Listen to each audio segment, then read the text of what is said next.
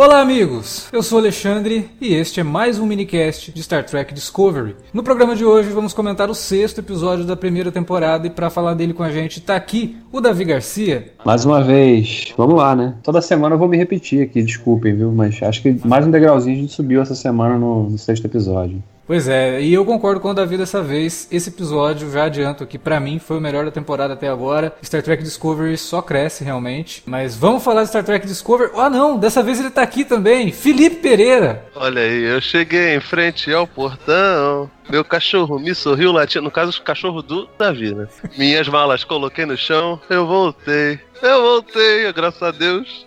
Graças a Deus, acabou, acabou minha escravidão. Depois de sei lá, 14 dias no Festival do Rio, 58 filmes vistos e contando. Estamos aí de volta, graças a Deus, para falar de Discovery, né? Muita gente reclamando aí, tem sacrifícios ao cânone, né? Mas, bom, pelo menos voltamos num, num episódio bom, né, cara? Sim, episódio é... bem bacana. Felipe, fala aí, antes da gente entrar no podcast de verdade, já pro pessoal que tá começando a ouvir agora, você acabou de dizer que você estava no Festival do Rio, assistiu 58 filmes, e essa cobertura toda tá onde? Ah, tá no meu canal, a Brisa de Cultura. Vou deixar o, o linkzinho lá. É, a gente falou um pouquinho lá sobre o cinema, no cinema raiz. Tem uns três vídeos sobre o Festival do Rio e tem outras coisas também. Tem Blade Runner, em breve vai ter Thor. A gente tá fazendo uma cobertura aí bem bonita, bem gostosa, bem saudável aí. Já dá é, pra, pra falar que virou youtuber? Não, não virei youtuber, não. Ah, Quando eu estiver ganhando dinheiro, pra Aí, caralho, tá, rios de dinheiro, pode falar que eu sou, sou youtuber. Então tá. Até lá não. Beleza, galera. Logo depois da vinhetinha a gente volta para comentar Star Trek Discovery. Não, sai daí.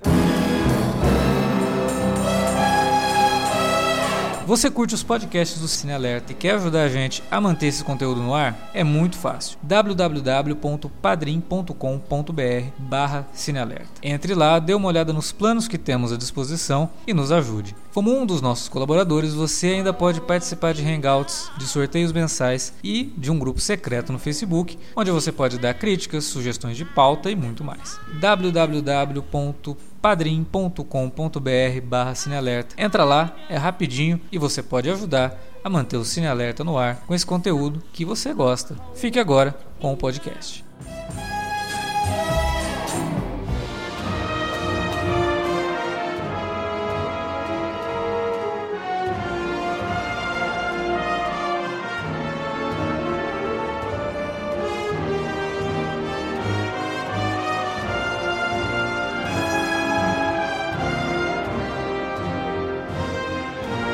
Como eu adiantei ali no, na introdução do podcast, esse foi o episódio que eu mais gostei de Discovery até agora. E o que você achou mais top? O que eu achei o que mais você top. achou mais top? Que eu achei top mesmo. Assim, me impressionou bastante que ele foi dirigido pelo cara que fez Highlander 4. E, e ele mandou bem pra caramba na direção do, do, do, episódio, cara. Porque a gente vinha de, dos dois primeiros, né, da, da estreia ali, que foi um piloto dividido em dois episódios, muito bem dirigidos. A gente até comparou com os próprios filmes filmes mais recentes, né? Porra, só perde pros filmes, porque tá realmente muito bom. O efeito e visual e direção mesmo. O ângulo, o ângulo holandês, que é, uma, que é uma coisa assim que pouca gente gosta, mas quando feito para mostrar que realmente, olha, tá torto aqui, vocês estão vendo coisas erradas, porque a série vai discutir isso ao longo da temporada. Então eu acho que tematicamente aquele, a direção do primeiro episódio ela é muito eficiente. Terceiro, quarto e quinto eles já partem para uma coisa mais convencional. A gente até comentou que no terceiro, assim, você já tem uma, uma estranheza, assim, porque ele perde um pouco daquela coisa mais movimentada do, do piloto e se adequa mais a um visual mais televisivo. Agora, esse sexto episódio, ele volta bastante para o que a gente viu no piloto. Ele é muito mais ágil, ele é realmente bem dirigido. As cenas que mostram Vulcano, por exemplo, eu achei lindíssimas, porque fazem referência ao que a gente viu de Vulcano na série série clássica, ao que a gente viu de Vulcano na animação. Tem várias estruturas ali que lembram o Vulcano da animação e faz referência ao que a gente viu de Vulcano nos filmes mais recentes do J.J. Abrams.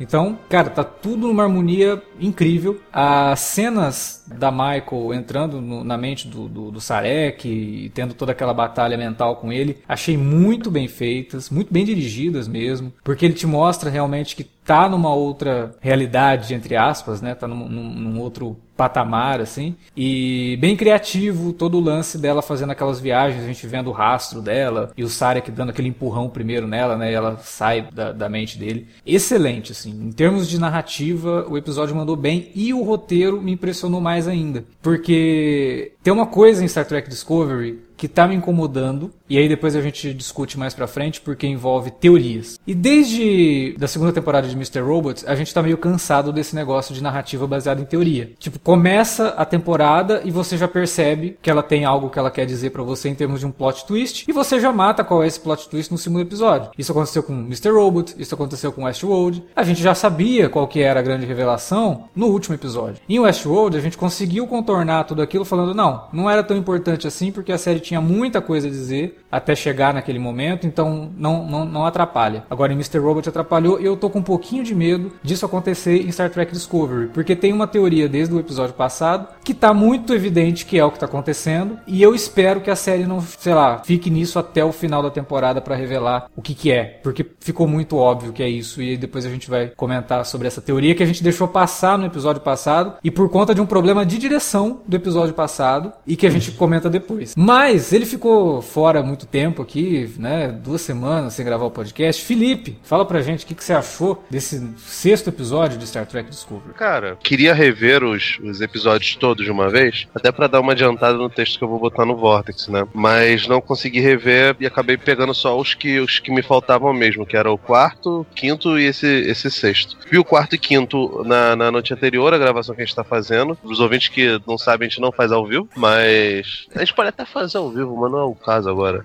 A gente fica de prontidão toda vez que alguém aperta o play, a gente corre, pega e grava. isso, isso e fala exatamente a mesma coisa. Exatamente. É, mas, brincadeiras à parte, eu achei o quinto episódio o pior até agora da coisa toda, sabe? É, especialmente pela questão do, do, do, do, Saru. E no quarto episódio, eu tinha uma parada lá que tava me incomodando muito, mas que para mim era justificável, que era a hostilidade entre os tripulantes da Discovery. Mesmo se tratando de uma época de guerra, onde os ânimos estão à flor da pele, eu acho que tava um pouco exagerada aquela coisa. Enterprise que a gente viu e, e já tinha toda aquela, aquela utopia cor-de-rosa que, que acontecia é, próxima da, da série clássica, as pessoas se tratavam bem entre si. E, e olha que, tipo, tinha uma personagem lá que era vulcana, de, de uma raça que estava começando a se ver é, próxima da, da federação. E, a, os vulcanos não se enxergavam bem como, como parte da federação. Tanto que esse episódio, o sexto episódio, começa numa discussão de um, de um vulcano genérico com o Sarek. E ele, né, tenta matar o Sarek falando que era um erro os vulcanos estarem próximos dali, né? Mas, mas assim, isso tudo para mim se justifica, de certa forma, pelo, pelo fato do Lorca ser um cara completamente fora da caixinha. Pra muita gente ele é um péssimo capitão, já, já nesses primeiros episódios. Eu não, não, não, não sou apressado, então, tipo, não, não tenho pressa de, de, de, ver ele fazendo várias coisas. E também não acho que uma série dependa de, de, de um capitão para ser uma boa série ou não, de jornada, ou seja lá qualquer outra space opera que for. Mas esse episódio, cara, eu achei muito bom. Porque ele é um episódio típico do, dos, dos, dos, grandes bons episódios standalone de, de TNG, de Deep Space Nine, é, de se dedicar a explorar o passado, né? E o, o, ideal de um personagem antigo, né? E esse daí é, é bem isso mesmo. Não tem uma missão a se cumprir, não. Eles estão indo lá atrás do Sarek, que é um personagem que é muito caro, que era muito bem executado pelo Mark Leonard, tanto na série clássica quanto na nova geração. E que aqui, cara, tem um papel muito importante. Pô, cara, eu achei muito legal. O fato deles, deles botarem aquelas inserções da, da Michael lá no, no, no passado, a partir daí também dialogar as grandes diferenças que, que tinha entre ela e o, e o Saru. No, no, episódio anterior, o Saru, para mim, ele errou lá no lance do, do Tartígrado, mas ele revelou que, que ele enxergava a, a Michael como um exemplo e tinha inveja dela, esse negócio todo. E nesse episódio a gente consegue ver, além até do que, do que aconteceu lá no piloto, o motivo do Saru se, se invejar a figura da Michael. E, pô, cara, é muito bem feito. E dessa vez o pessoal começou a ser cordial um com o outro outro, sei lá. A interação, a interação da, da, do time que é formado ali, que é a Michael, a Tilly e o novo, né, o Ash, que é o que entrou semana passada na série, é, funcionou super bem. E é a primeira vez que a gente tá vendo os três juntos. É. Eu gostei e- disso. e- Isso é Star Trek, né? Isso é bem aquilo que a gente vê em Star Sim, Trek, sim. de, de- da tripulação realmente se completar, né? Um completar o outro. Isso em TNG tinha do LaForge com Data, é, o trio do é, Bones, Kirk e, e Spock também. Então é uma coisa bem típica de Star Trek. Só me irrita um pouco porque já foi o suficiente pra uma galera começar a chipar, meu irmão. Pelo amor de Deus, essa nossa, cara, é, é muita carência, né, velho? Davi, sua vez. Dos seis episódios até aqui, foi o que mais acho que investiu nessa, nessa questão da ambiguidade de alguns personagens, né? Principalmente do Lorca, e claro, da- dessa introdução desse personagem novo que a gente vai falar daqui a pouco, ou podemos falar até agora, não sei se é o caso, né? Ué, vamos Do- lá. Termina seu raciocínio, depois a gente. É, com, relação ao Lorca, cara, eu fico intrigado, porque fica parecendo realmente que ele não é um cara de boas intenções, assim, com- com- comparando com, com o resto dos personagens. Ele parece realmente que quer ter uma agenda própria, é, cujo objetivo ainda não está muito claro, mas não parece ser uma coisa benéfica assim a, a todos ali. O cara tem alguma coisa mal resolvida ali, não sei se de repente é um personagem que é, é do universo espelho e foi parar nesse universo, não sei se, se tem alguma passa por aí alguma coisa, mas é um personagem que todo momento ele dá mostras de que ele não tá nem aí pra ninguém. Só o que interessa é o que ele quer fazer, o objetivo que ele quer alcançar. Né? E a gente viu nesse episódio com a interação toda dele com o Almirante, uma forma como ele manipulou a a Almirante ali, a- né, tentando suavizar a questão dele tá, dela tá ali dando um esporro nele. Aquele desfecho, principalmente, ficou bem claro que ele, obviamente, não tá muito interessado, como deixou tentar parecer, que né, ia aceitar a demoção de cargo, né? Ia, ele meio que sugeriu, inclusive, a ida dela para substituir o Sarek para o encontro diplomático com os Klingons, na esperança de que, ou, ou sabendo que alguma coisa ruim podia acontecer e livrar ele de, de uma punição, né? Ele foi, ele foi maquiavélico na, na, na decisão, né? Sim, e é que, é- que traz inclusive um,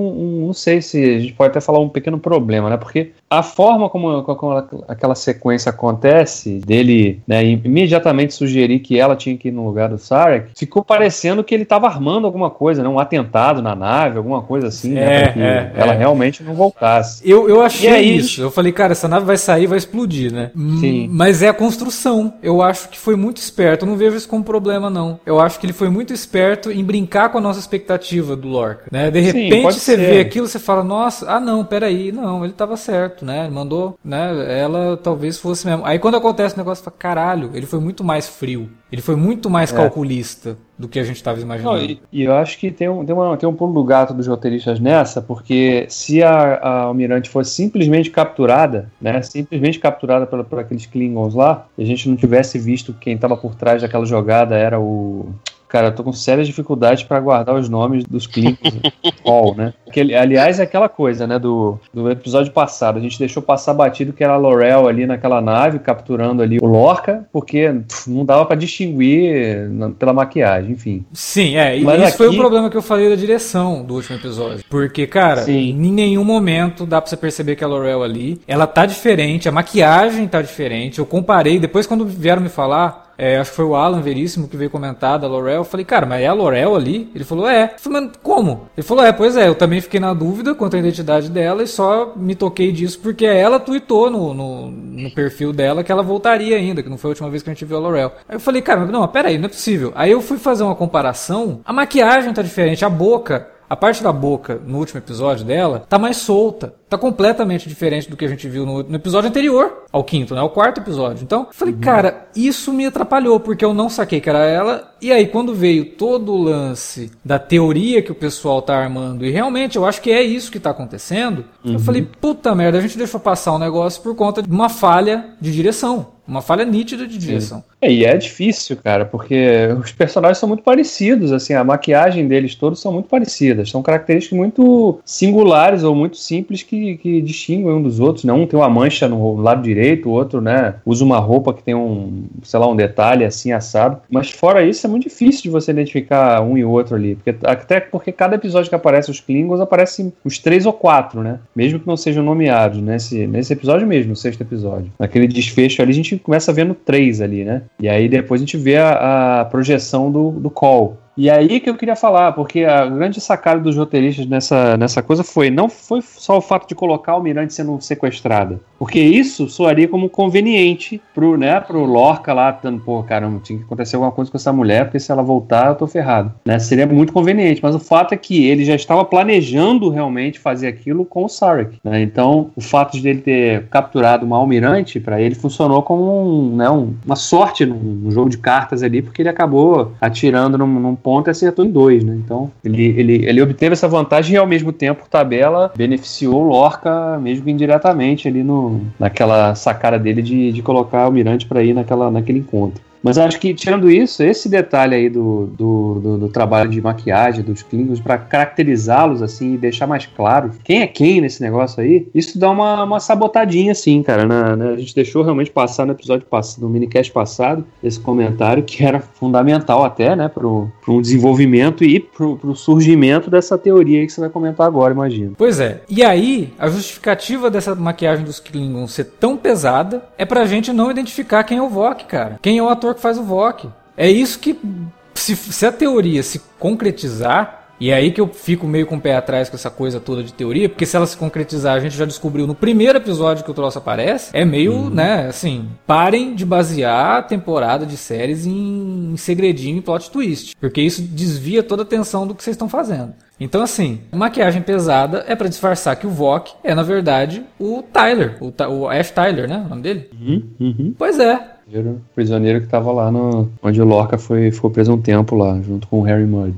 Pois é, o Vok era um ator que está sendo creditado lá, que aí alguns fãs foram entrar na página do IMDB desse ator e não tem nada do cara. Não tem nem foto dele, tem, tem só foto do Vok. Pois é, não tem foto do cara, não tem trabalhos anteriores nem nada. O personagem, o Ash Tyler, a primeira vez que ele foi o ator, né, quando ele foi anunciado para Star Trek, ele faria um Klingon. Aí de repente mudou, não, agora ele vai ser um humano. E isso já deixou todo mundo assim meio, ah, como assim, né? E aí acontece o que aconteceu no episódio passado, e a teoria é essa. O Ash Tyler é o Vok disfarçado. E aí quando você lembra do diálogo que o Vok tem no final do episódio 4 com a Laurel, que ela fala, você vai ter que sacrificar tudo. É isso, você vai se transformar num humano. E esse troço tá me incomodando muito, cara, porque, meu, como é que eles vão explicar que foi feita uma cirurgia num Klingon pra ele virar um humano em três semanas? Porque é falado no começo do episódio 5 é. que os eventos anteriores que acontecem no episódio 4 se passam três semanas atrás, quer dizer, tá esquisito. É, não, tem, que, tem, que, considerar outra coisa também, né, cara? No final do, do episódio 4, eles estavam na Shenzhou abandonada ali, e em três semanas eles arrumaram uma nave nova, né? Ela conseguiu capturar o Harry Mudd ali, tava com. E aparentemente, né, tava ali já há um tempo, pelo menos isso foi a impressão que o episódio tentou passar pra gente, né? Ele tava ali um tempo. E aí o Vok já teria desenvolvido uma, uma capacidade aí de se transmutar num humano e mais, falando perfeitamente o inglês, né? É, no After Track da semana passada, a atriz que faz a Laurel, ela fala que ela desenvolveu toda uma forma de falar inglês como se ela fosse uma Klingon com sotaque falando inglês. Quer dizer, e ela fala no episódio, o Lorca fala pra ela, fala, nossa, você fala bem inglês, ela é, porque eu sou espiã e não sei o que. Ela fala inglês com dificuldade, mas o uhum. cara que ele, se for realmente, né, o Vok transformado no Tyler, de repente ele tá falando inglês super bem, ele é um americano comum. Porra, pera aí, cara, toda essa suspensão de descrença, simplesmente para gerar um plot twist, eu acho um pouco complicado. Isso está me incomodando muito. E tudo leva a crer que é o que vai acontecer. Por mais que alguém possa dizer assim, não, tem uma disparidade. Na verdade, aquilo que a gente viu da Laurel e do Vok não se passou exatamente ao mesmo tempo do que estava acontecendo no episódio 4, e aquilo foi logo depois do começo da guerra. Talvez eu até aceite, mas mesmo assim, todo esse procedimento aí de um Klingon virar um humano, que é inclusive canônico,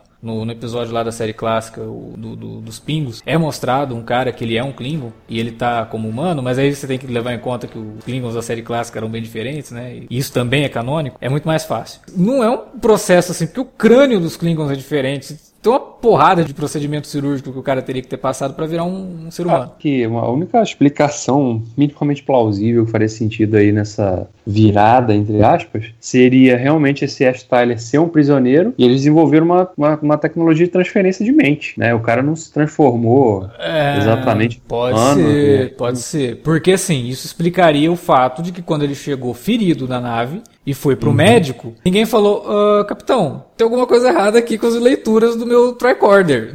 Esse cara Pois não é. é. humano, ele é um Klingon disfarçado. Entendeu? É. Então, vamos lá. Eu, eu tô com muito pé atrás por conta desse plot twist que eles estão armando. E esse episódio deu mais dicas ainda, né? Porque ele vai jogando Sim. ali com toda a questão dele O querer ser aceito na tripulação. O o Ash Tyler com certeza existe. Ele tomou a identidade desse cara. Isso é óbvio porque o Lorca pegou todo o, o Histórico histórico dele do. É. Então, assim, com certeza é um personagem que existe estamos levando em conta essa teoria, que, como eu falei, tá indo muito para ser o que vai acontecer. E todo o jeito que ele observa as relações entre a Michael e os outros personagens, como se ele tivesse realmente adquirindo uma certa empatia, de pensar, cara, não é tão diferente assim do que a gente sabe. É, eles também têm o lado deles, eles também estão buscando isso e tudo mais. Me parece, com aqueles olhares que ele dá quando a Michael fica tão preocupada com o Sarek, quando ela tenta meio que quase que se sacrificar para salvar o Sarek porque ela tá em risco ali também. O jeito que ele olha pra ela, reconhecendo que existe algo, tipo, os humanos não são tão selvagens assim quanto o Tukurma ensinou para os Klingons que estavam lá com ele. Então, tudo isso, né, leva a crer que esse é o plot twist da temporada. Eu não gosto dessa ideia, porque eles vão ter que explicar muita coisa para isso fazer sentido, mas OK. Vamos levar em conta que lá na frente vão conseguir me convencer disso tudo. Mas falando em duplos e coisas que podem estar acontecendo aí sem a gente perceber e personagens não serem o que são, o Stamets mudou pra caramba, né? Porra, virou praticamente outro personagem, cara. De- Exatamente. De dois episódios pra cá. né? E aí Porque- fica o questionamento. Você tinha falado, ah, talvez o Lorca seja do universo espelho e tenha passado pro universo. Eu acho que esses Stamets que a gente tá vendo agora é o Stamets do universo espelho. É, até porque o desfecho do episódio passado deixou aquele negócio lá gritando, né? Olha aqui, olha, né? Olha pro espelho, olha pro espelho que aconteceu, né? Então, porque, cara, o personagem que a gente conheceu no terceiro episódio, totalmente diferente desse aí. Esse é um cara mais amigável, mais sociável, né? Mais disposto ali a, né? E ele fala em a- gírias. a pens- Sim, e pensar até no, no- colocar no. deixar os outros falarem, né? Antes ele era um cara que tava ali, tipo, ah, ah, você quer me falar o quê? Tudo que eu já sei aqui, né? Não sei o quê. O que, que esse Lorca quer? Que esse cara que não sabe de nada. Agora ele já tá ali pensando no Lorca e tal, tá. Realmente isso ficou no ar e acho que é também mais um personagem que sofreu uma troca aí de, de lugares aí, de- entre os universos. E o Lorca fica meio preocupado, né? Você vê como ele fica olhando. Quando ele sai de cena, o Lorca continua olhando pra ele. Tipo, o que aconteceu com esse cara? E aí a Michael vai falar com ele, ele olha pra ela e continua a conversa, assim. Mas ele notou que tem alguma coisa diferente no Stamets. Ali- Aliás, falando sobre o Lorca, cara, aquela coisa da ambiguidade desse personagem, que a cada novo episódio vai sendo mais trabalhada, achei curioso na cena que quando ele tá lá falando do que, que o Sarek, né, tinham perdido o contato da nave do Sarek e tal, né, ele fala, não, a gente vai lá, vou lá resgatar ele agora, fala, não, você não pode ir, não sei o quê. Aí ele, não, mas a gente tem que ir lá evitar, pode ser a chance de, encerrar essa guerra, né, mas peraí, o cara tava falando na- no episódio passado que o negócio dele era guerra, ele era, né, ele se alimentava pela guerra, né, então, e aí, muda o discurso assim, de repente, ou é só mais uma, uma dica de que esse cara nunca tá jogando as claras? Só que ele deixa claro no final que ele tava fazendo tudo aquilo pela Michael, né? É, Pois é, ele, ele, ele quer a aprovação dela e ele conseguiu nesse episódio. né? No final, com o que ela fala pra ele, ele conseguiu o que, é- o que que ele não tinha conseguido ainda. Michael tava meio assim com ele, né? É, e agora ela- ele conseguiu isso. E eu acho que o Lorca, cara, ele, ele tá louco. Ele tem sérios problemas realmente de. Ele tá- quase um sociopata, na verdade. Ele pouco É, se importa cena- com qualquer coisa. E eu não acho que ele tenha que ele venha do universo espelho, não. Eu acho que o Lorca é um cara que sofreu. Como a gente tinha visto no episódio passado, aquele negócio da nave. Ele tem aquela culpa de ter deixado a tripulação dele pra trás e ter matado todo mundo, explodiu a tripulação dele. E ele tem isso, cara. Ele teve, em algum momento, assim, ele teve um transtorno psicológico muito forte. E isso é o que pode levar a tudo que a gente tinha comentado desde o começo, que toda essa tecnologia que a gente tá vendo na Discovery não vai pra frente, né? Alguma merda vai acontecer e vai ser por uma decisão do Lorca. Vai ter que acontecer pra alguém falar, não, essa tecnologia tá proibida, ninguém vai poder usar mais isso aí. É, o- a Discovery não pode existir, né, no futuro muito além desses 10 anos, né? Porque, primeiro, que ela nunca é citada em momento nenhum. Segundo, que a tecnologia dela é muito mais avançada do que tudo que a, que a série já mostrou. Ah, falar em tecnologia avançada, esse episódio teve mais um probleminha aí no cânone, cara. Teve um, holo, um holodeck nesse episódio. Que porra é essa? Não é pra ter holodeck nessa fase, cara. Nossa, isso daí, meu Deus. Nossa, tu não Nossa. tem noção do, do, da quantidade de coisas que eu li nos grupos do Facebook do, do da galerinha treca foi brother. Meu Deus do céu. Ai, cara. Como se já não tivesse problema suficiente. Aí já vem. Ai, que não sei o quê!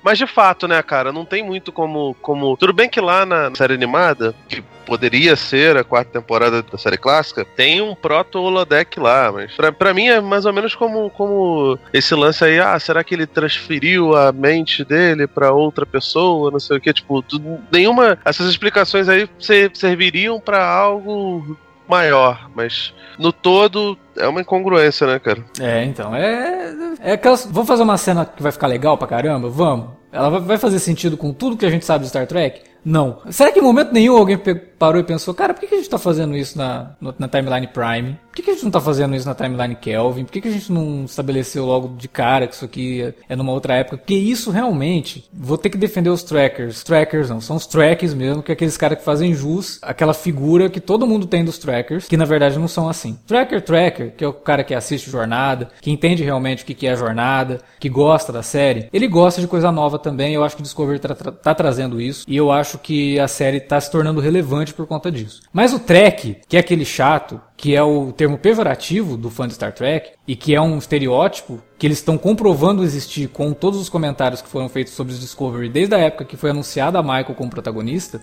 é esse é o chato, entendeu? E esse é o cara que puta merda, ele vai pegar no pé de qualquer mudançazinha que for feita. E colocar um holodeck numa nave que se passa 10 anos antes da Enterprise não é uma mudançazinha. Vocês vão há de convir comigo. Entendeu? Não, não, é, é, é, de certa forma assinar embaixo na, na reclamação dessas pessoas. Assim, é, um pouco complicado. O tre Trek, K-K-I-E no final, era a galera que era fã da, da série clássica, né? Tem até um documentário com esse nome, narrado pela Denise Crosby. Acho que você já viu, não viu, Alex? Tem dois. E os dois são muito, muito interessantes porque mostram como é que é toda essa, essa subcultura. É, nem acho que seja só isso, não. Porque, tipo assim, essa galera chata que tá reclamando de, de palavrão, de, dessas coisas todas, acredito eu que eles não são racistas como o pessoal que reclamou da, da, da Michael, mas, mas mesmo assim, sabe? É, tipo, tem, tudo tem um limite. Mas, cara, eu acho isso muito ruim, incongruente e tal, indiscutivelmente, mas não acho que isso seja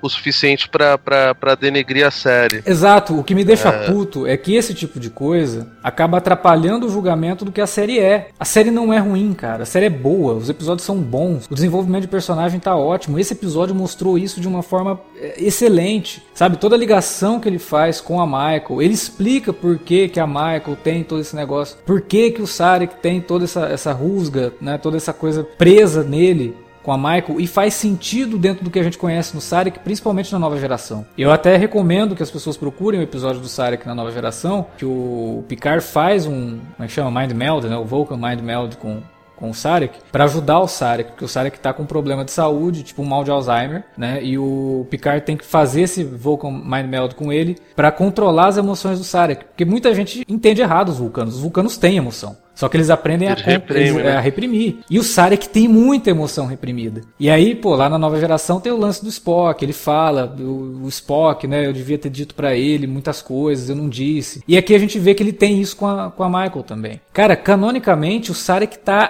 perfeito. Porque eles conseguiram ligar não, né? isso com isso da nova geração, sabe? Nem só isso, tipo assim, ele, ele de certa forma, é, toda a nossa preocupação lá no começo de, ah, vai ter o Spock, não sei o quê, por que, que ele nunca falou nada, não falou sobre a irmã, de certa forma foi é, reiterado, porque a gente não sabia exatamente qual era a cisma inicial do Sarek com o Spock, e depois ele vai lá e fala, ah, cara, eu queria que ele fosse da, da, da parte acadêmica vulcana, e ele falou que não, eu eu quero fazer a minha escolha, quero ir pra frota e não importa o que você quer. Isso foi um negócio que mexeu com os brios do, do, do pai dele. A sociedade vulcana é uma sociedade muito calcada na, na tradição familiar. Para ele, aquilo dali foi uma afronta absurda. E ele apostou é. no Spock, né? Quando o cara da academia fala, ó, você vai ter que escolher, ou o Spock ou ela. Ele escolhe o Spock né? Porque afinal de contas o Spock tem o sangue dele, né? Mais que seja só meio vulcano, é sangue dele. Então teve essa, essa rusga. E aí ele responde uma coisa que a gente tinha comentado no primeiro programa.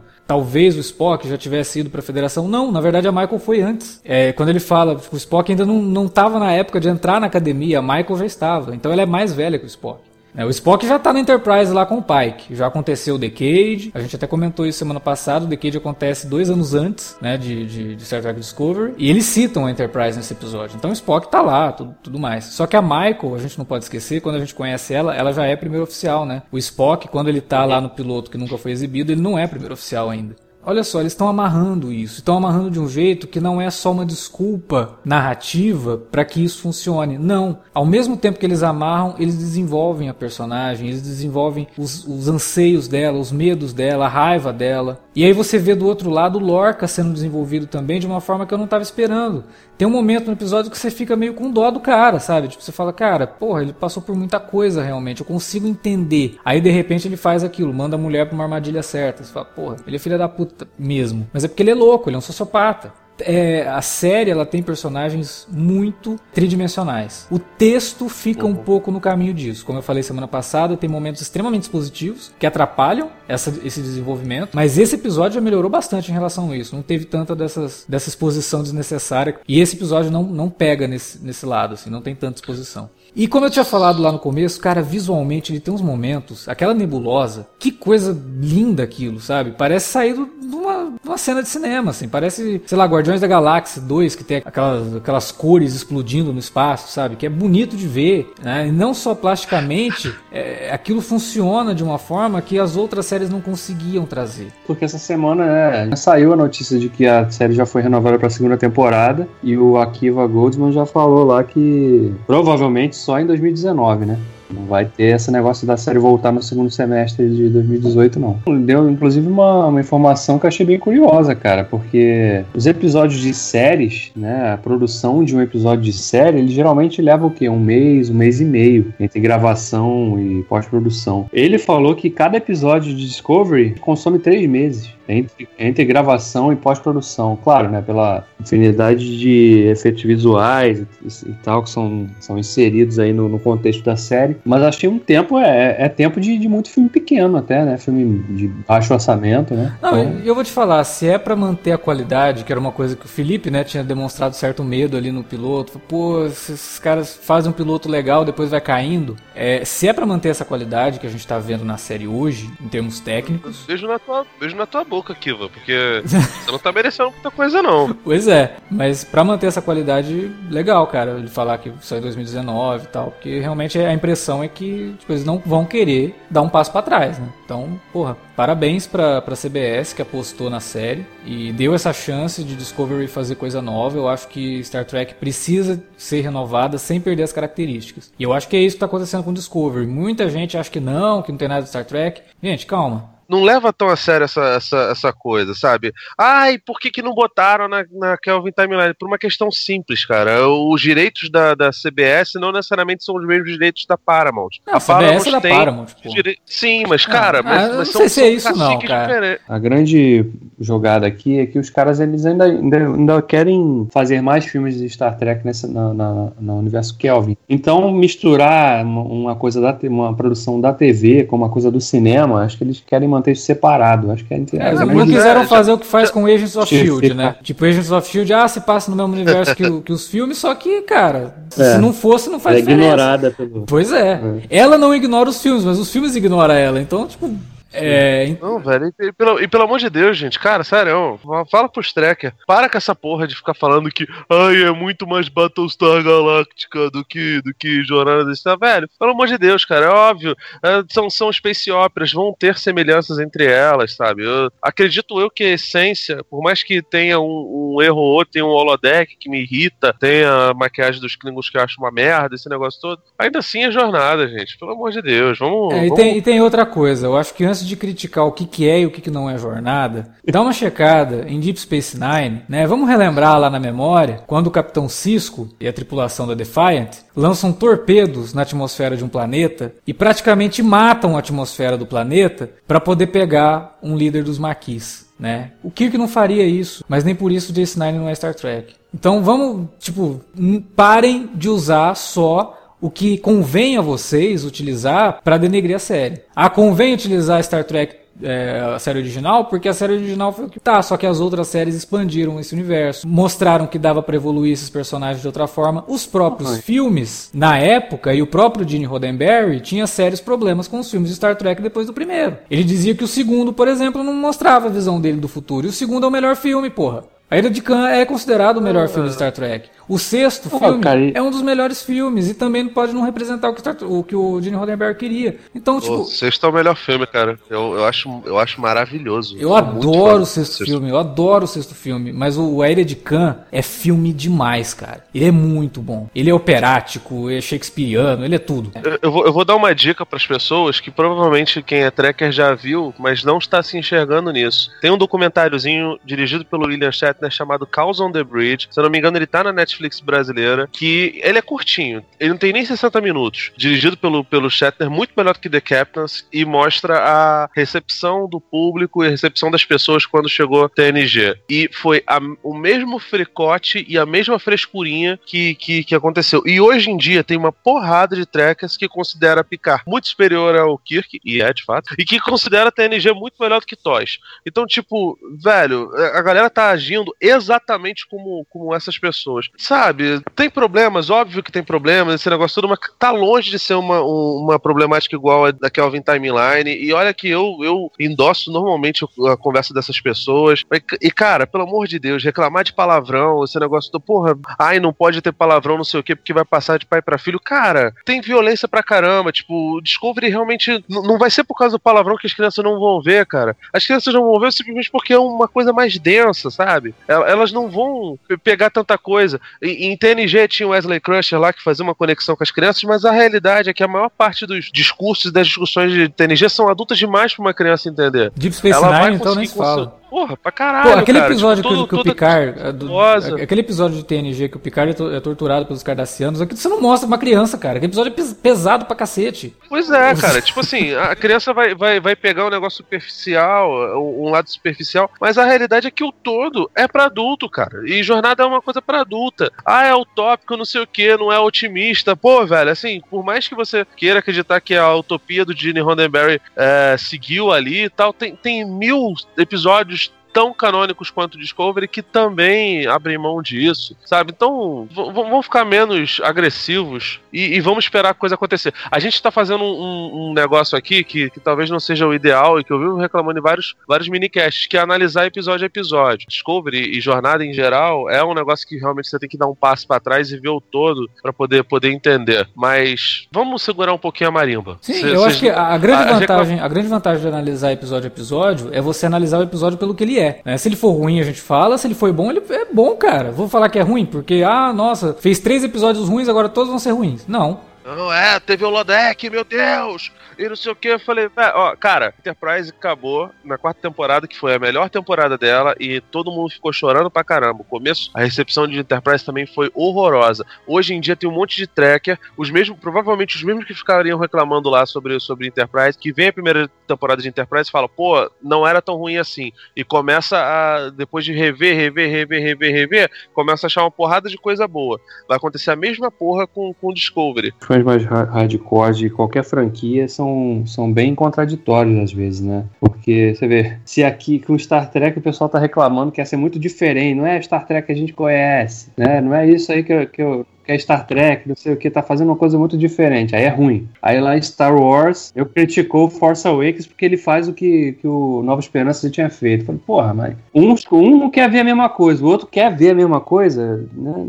Tudo bem, são franquias totalmente diferentes, que tem sempre uma base de fãs que são meio rivaizinhos. Mas, assim, mas, mas a, a base de Star Trek é terrível, cara. Olha, é ficar até assustado, sinceramente. A desvantagem de comentar episódio a episódio é que a gente come, comenta um pouco né, do que a gente está vendo. E aí a gente não consegue ver o todo. E eu acho, eu quero acreditar, eu já falei isso. Eu acho que o todo de Discovery. Não, ele... Eu quero acreditar em outra série, eu querido, nessa não. Você já fez essa piada, eu sei. Mas tudo bem. Não, mas tu, tu fica insistindo, porra. É, pois é. É, o todo de Discovery, ele vai fazer sentido. Porque, cara, seria muito estúpido da parte dos produtores e da própria CBS em autorizar uma série que ignoraria tudo. E eu acho, por mais assim que a Kiva Goldsman É, exatamente. Cuidado.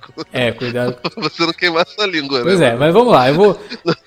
Não são estúpidos, mas aqui vagou, tipo, tipo, não, não cabe, né? Não, não, não, não. Olha só, tudo bem, eu entendo, Akiva Goldsman e tal. Mas o Akiva Goldsman, assim como o, o Kurtzman, né, que está envolvido na produção, o Alex Kurtzman, eles pisam muito na bola em várias coisas que eles põem a mão. Só que em outras não. É evidente para mim que todo mundo que estava na produção de Fringe adora Star Trek. O Leonard Nimoy não tá lá em Fringe à toa, né? Todo mundo adora Star Trek, fizeram muita coisa ali que homenageia a série, e eu acho que o Akiva Goldsman se encaixa nesse, nesse perfil. O Kurtzman nem se fala. Ele é fã de Star Trek mesmo, ele conhece muito do cânone, tanto que nos documentários lá do primeiro filme o próprio J.J. Abrams falava, cara, tudo que era relacionado ao cânone era com eles, porque eu tava mudando muita coisa, eles vinham e discutiam e tudo mais. Eles não vão fazer uma coisa pra ignorar, cara. Sabe, o próprio Star Trek do J.J. Abrams, eu sei que o Felipe tem problemas, eu também tenho problemas com isso.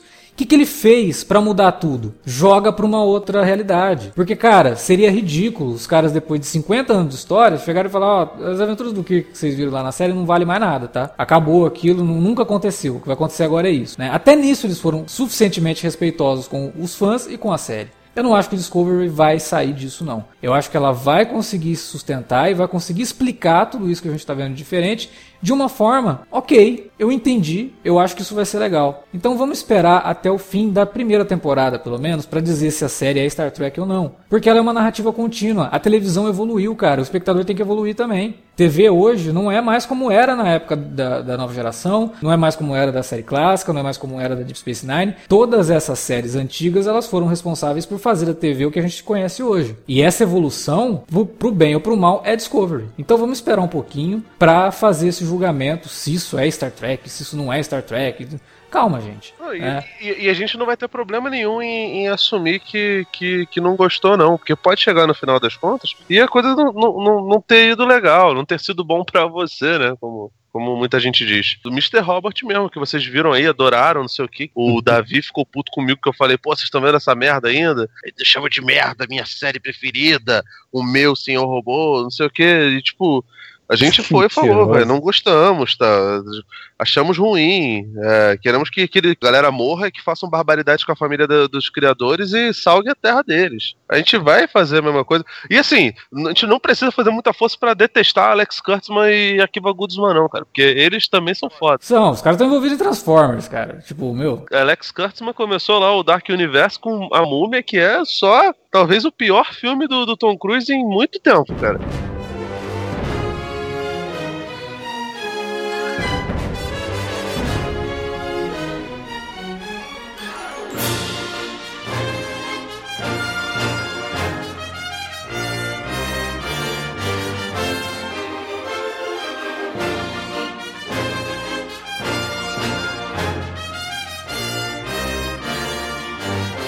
Bom, depois de todo o rant que a gente teve aqui, mas deu, deu pra. Deu pra comentar o episódio também, né? A gente ficou só no, no, nervosismo, não. Mas a gente precisava soltar isso, cara. A gente precisava falar essas coisas aí, porque muita gente precisa ouvir. Mas a gente encerra aqui o minicast de Star Trek Discovery dessa semana, deixando o gancho para você que ouviu aqui o nosso programa, falar pra gente o que, que vocês acharam do episódio dessa semana. Do programa e da série, claro. Manda pra gente na área de comentários do post ou no e-mail alertavermelho.cinealerta.com.br sem esquecer, claro, que estamos nas redes sociais, facebook.com.br cinealerta ou arroba cinealerta no Twitter. Utilize as redes para conversar com a gente e divulgar o nosso conteúdo. Manda lá para os fãs de Star Trek, os fãs que não são tão chatos, pelo menos, o nosso trabalho aqui, para que eles consigam... Não, pode mandar para os chatos também. Eu, é... eu, eu tô afim de, de arrumar confusão. Então tá, ouviram, né? Então beleza. Mandem para os chatos também, para a gente poder discutir mais Star Trek. E essa semana, mais um dos nossos padrinhos aqui, vou citar o Matheus Barros, que lá no grupo dos padrinhos, que é um grupo que, obviamente, só os padrinhos participam, então se você não é nosso padrinho, entra lá, padrim.com.br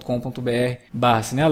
Lá no grupo, o Matheus fez várias perguntas sobre filmes e tal, porque ele quer assistir o máximo de filmes que ele conseguir, filmes importantes. Então, quem virar padrinho entrar lá no, no, no nosso grupo secreto no Facebook. Ajude lá o Matheus também a descobrir filmes novos. E quem já é padrinho, faça isso. Responda lá no post do Matheus. Ele quer dicas de filmes. E a gente tentou ajudar ele, mas quanto mais dicas, melhor. Beleza, galera? Semana que vem tem mais minicast de Star Trek e tem bastante podcast vindo por aí. Thor Ragnarok estreando e podcast especial de Halloween com filme de terror que a gente pegou aí para comentar, que em breve estará aí no feed com um alerta vermelho bem bacana. Valeu, até a próxima.